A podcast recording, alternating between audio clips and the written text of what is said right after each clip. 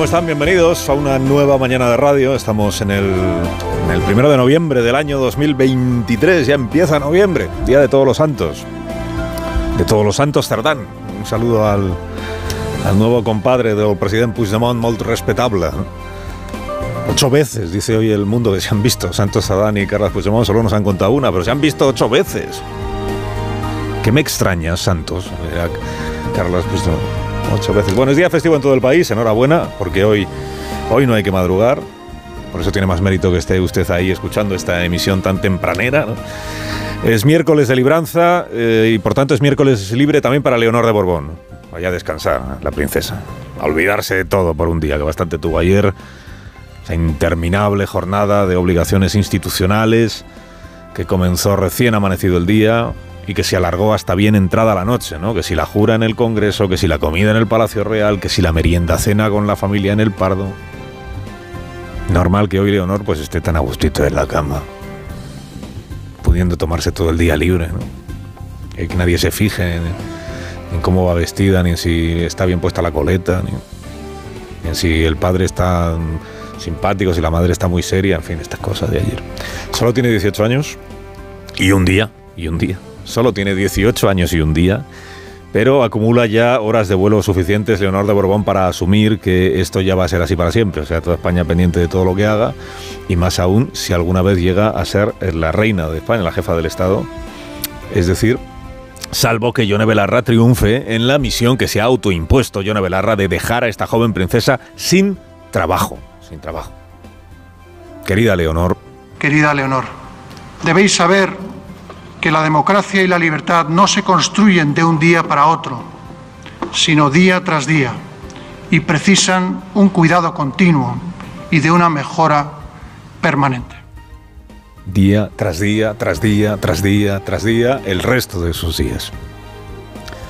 Claro, luego la historia irá por donde tenga que ir, porque a saber lo que el futuro nos depara a todos, pero hoy sobre el papel, el destino escrito de la princesa Leonor es ser examinada día tras día y tras día, y tras día, y tras día, ser examinada en el cumplimiento de sus obligaciones como heredera del trono y como futura jefa de Estado. El examen al cumplimiento de la palabra que ayer dio en el Congreso de los Diputados.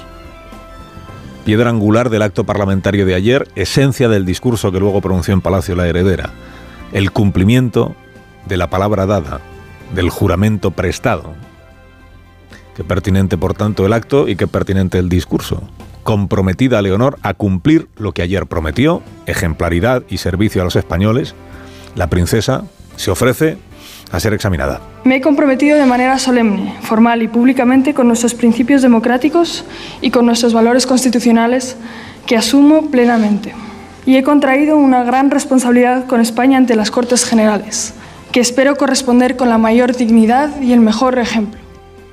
Comprometida formal y públicamente, asume Leonor de Borbón que habrá de ser juzgada en el desempeño de sus, de sus tareas a la luz de este compromiso que ayer asumió. Esto es eh, aquello de, si te has comprometido, pues ahora tienes que cumplir.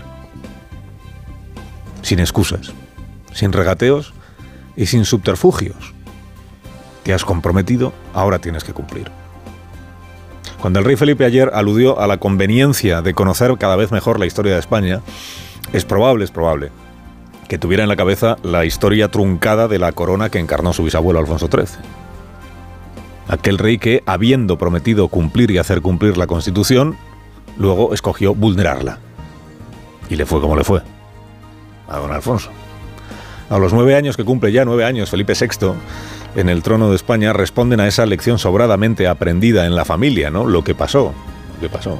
Y solo ciñéndose a la Constitución, respetándola y defendiéndola de quienes aspiran a tumbarla, renueva cada día la corona la legitimidad que solo la Constitución le confiere. Me debo desde hoy a todos los españoles. Les pido que confíen en mí, como yo tengo puesta toda mi confianza en el futuro de nuestra nación, en el futuro de España. Bueno, queda claro después de todo lo que vimos y escuchamos en el día de ayer, queda claro que Leonor se lo sabe. O sea, Leonor sabe lo que es, sabe lo que hay, sabe lo que es, lo que tiene que hacer, sabe Hoy, por si acaso, pues la prensa se lo recuerda en un montón de comentarios, de artículos, de columnas, de editoriales, ¿no? Lo que tiene que hacer Leonor para ganarse la confianza del pueblo, pues ya lo sabe. Si de eso iba a lo de ayer, de demostrar que se lo sabe. y que es el compromiso que ella asume y al que no, ante el que no caben, por cierto, cambios de opinión, ¿no? el compromiso que ella asume lo que ayer ovacionaron durante cuatro minutos los diputados, los senadores, las autoridades, los invitados de muy diverso pelaje que acudieron al hemiciclo del Congreso, bastante apretados ayer allí todos en el, en el hemiciclo, cuando escucharon el juramento de esta princesa mayor de edad y por ello plenamente responsable. Juro desempeñar fielmente mis funciones, guardar y hacer guardar la Constitución y las leyes, respetar los derechos de los ciudadanos y de las comunidades autónomas y fidelidad al Rey. Las Cortes Generales acaban de recibir el juramento que Vuestra Alteza ha prestado, en cumplimiento de la Constitución como heredera de la corona. ¡Viva la Constitución! ¡Viva, España! ¡Viva, viva el Rey!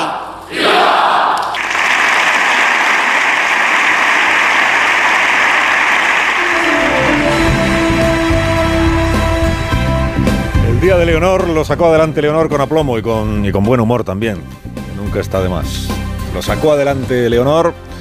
Hoy podríamos decir, parafraseando al doctor Rodríguez Brown, que lo sacó adelante, hombre, no, no a pesar del gobierno, pero sí a pesar del 15% del gobierno, que son el ministro y las ministras que ayer intentaron, sin éxito, empañarle la jura a la princesa y sabotearle la sesión al Parlamento.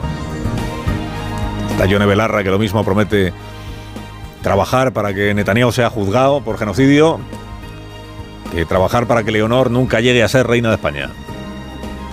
Les decía antes, si el éxito de la causa republicana en España depende de Yone Belarra y del éxito de Podemos, vamos a tener monarquía en España por los siglos de los siglos. Porque lo que cada vez tiene, pinta de que va a durar menos es Podemos. Es Podemos.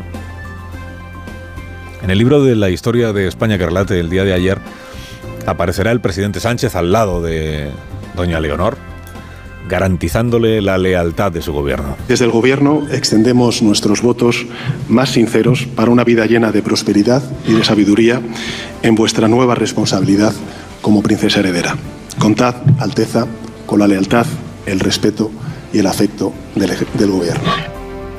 Aparecerá, aparecerá en los libros de historia, pero aparecerá también, aunque sea como nota a pie de página, que fue su gobierno, o una parte de su gobierno, quien incurrió ya en el minuto uno en flagrante deslealtad a la heredera, sin que al presidente se le haya escuchado no ya una desautorización, sino el más leve reproche al proceder de sus dos ministras, menguantes, y de su consumido ministro de Consumo.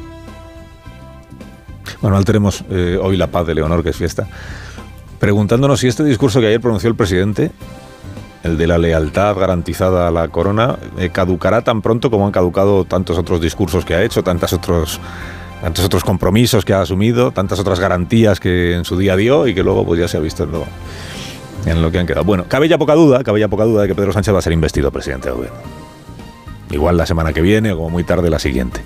Y que lo será en primera votación con mayoría absoluta con el apoyo del segundo grupo de la Cámara, que es el suyo, el PSOE, 121 diputados de 350, con el concurso de Sumar, esa coalición que lidera Yolanda Díaz, y con el apoyo de todos los grupos nacionalistas e independentistas del Congreso de los Diputados, que sólo así es como le sale a Sánchez una mayoría parlamentaria. Todos los grupos que ayer boicotearon el acto que el propio presidente describió como significativo para la historia de la España moderna y libre, todos esos grupos apoyarán e investirán a Pedro Sánchez. Algunos de esos grupos, lo contamos ayer aquí en directo, difundieron una proclama en la que explícitamente dejan dicho que no cuenten con ellos para legitimar la Constitución.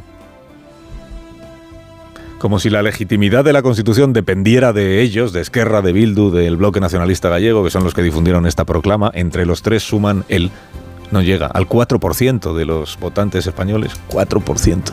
Dicen, no vamos a legitimar la Constitución, 4% y como si la Constitución no estuviera ya legitimada. Quienes no quieren Constitución, ni monarquía parlamentaria, quienes abogan por la ruptura, por el choque, por el desencuentro, le quieren hacer a usted presidente. Sé que lo tiene presente el, presidente Sánchez, ¿no? Dicen que están en contra de la desigualdad, los privilegios y la impunidad, lo dicen en este comunicado que difundieron ayer. En contra de la desigualdad los privilegios y la impunidad. Dice, es curioso porque precisamente todo eso es lo que va a conseguir Carlos Puigdemont de la mano fraternal del PSOE con la ley esta de amnistía. Desigualdad, privilegio e impunidad. Hoy sabemos, esta mañana lo cuentan los periódicos, ahora ampliaremos, que en el pacto que ayer se anunció del, del PSOE con Esquerra, bueno, del presidente del gobierno con el presidente de la Generalitat de Cataluña, de presidente a presidente, como dice el comunicado de Esquerra, que ahí de lo que se habló es de que la ley de amnistía futura cubra también, exonere también, deje impunes también todos los delitos presuntos cometidos por los CDR y por los del Tsunami Democratic. Como lo hacían por razones políticas. Algunos de ellos estaban incursos en procedimientos por, por presunto delito de terrorismo. Ya, pero como era porque estaban muy eh, quemados, alterados, enfadados con la sentencia del Supremo, amnistiado todo, amnistiado todo. Ayer se confió Santos Sardana a los periodistas en el Congreso, satisfecho, algunos dicen casi casi, parecía orgulloso de haberse sentado en el sofá con, con Puigdemont, a los pies de ese cuadro que exalta la embestida contra el Estado en el año 17, ¿no? El de la urna. ¿Cómo no va a estar orgulloso? Si según el presidente Sánchez es en el nombre de España en el que Puigdemont está siendo blanqueado. Bueno, va a estar orgulloso si está contribuyendo a hacer más grande la democracia, la convivencia, el reencuentro con Puigdemont.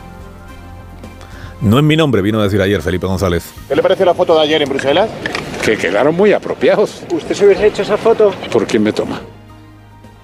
Felipe sigue siendo socialista, sigue perteneciendo al Partido Socialista y no se ve representado en esto por su secretario general. Y eso que el secretario general dice que habla en nombre de España. El de la cobija, o sea, García Paje.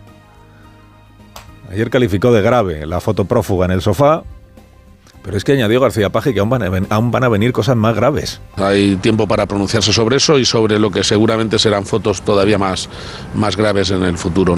¿Pero qué fotos serán esas, Emiliano? Díganos qué es lo que teme usted, qué fotos teme que se produzcan. Por ejemplo, después de haber blanqueado primero a Junqueras, luego a Arnaldo Tegui y ahora a Puigdemont, en fin, ya solo falta que el PSOE de Santos Adán se vaya a ver a Putin privilegio, desigualdad e impunidad. No le van a llamar así, claro, pero, pero eso es lo que contendrá la ley Puigdemont, ley de amnistía, bajo el argumentario amable de que la convivencia y la conciliación, al parecer, no es posible si antes a Puigdemont no se le, no se le deja sin juzgar. si juzgamos a Puigdemont, pues ya no hay convivencia. Ni reencuentro ni nada de todo eso, pues a Junqueras bien que se le juzgó y a los Jordis. Si es que hay desigualdad incluso entre los cabecillas del proceso, unos que sí, otros que no. Impunidad va a haber solo para uno, que, ha resultado ser el más listo. Que, pues, Proposición de ley se presentará en el Congreso, igual mañana mismo, la registran ya en la... Porque pues, ha dicho que esté registrada por lo menos, ya que no se aprueba, por lo menos que esté registrada antes de la investidura. Esto es lo que contempla. El contrato verbal suscrito por Santos Tardán y el procesado por corrupción en rebeldía. Contrato de prestación o de contraprestación de servicios, ¿no? Sánchez Texonera, tú le invistes. Carlos Alsina en Onda Cero.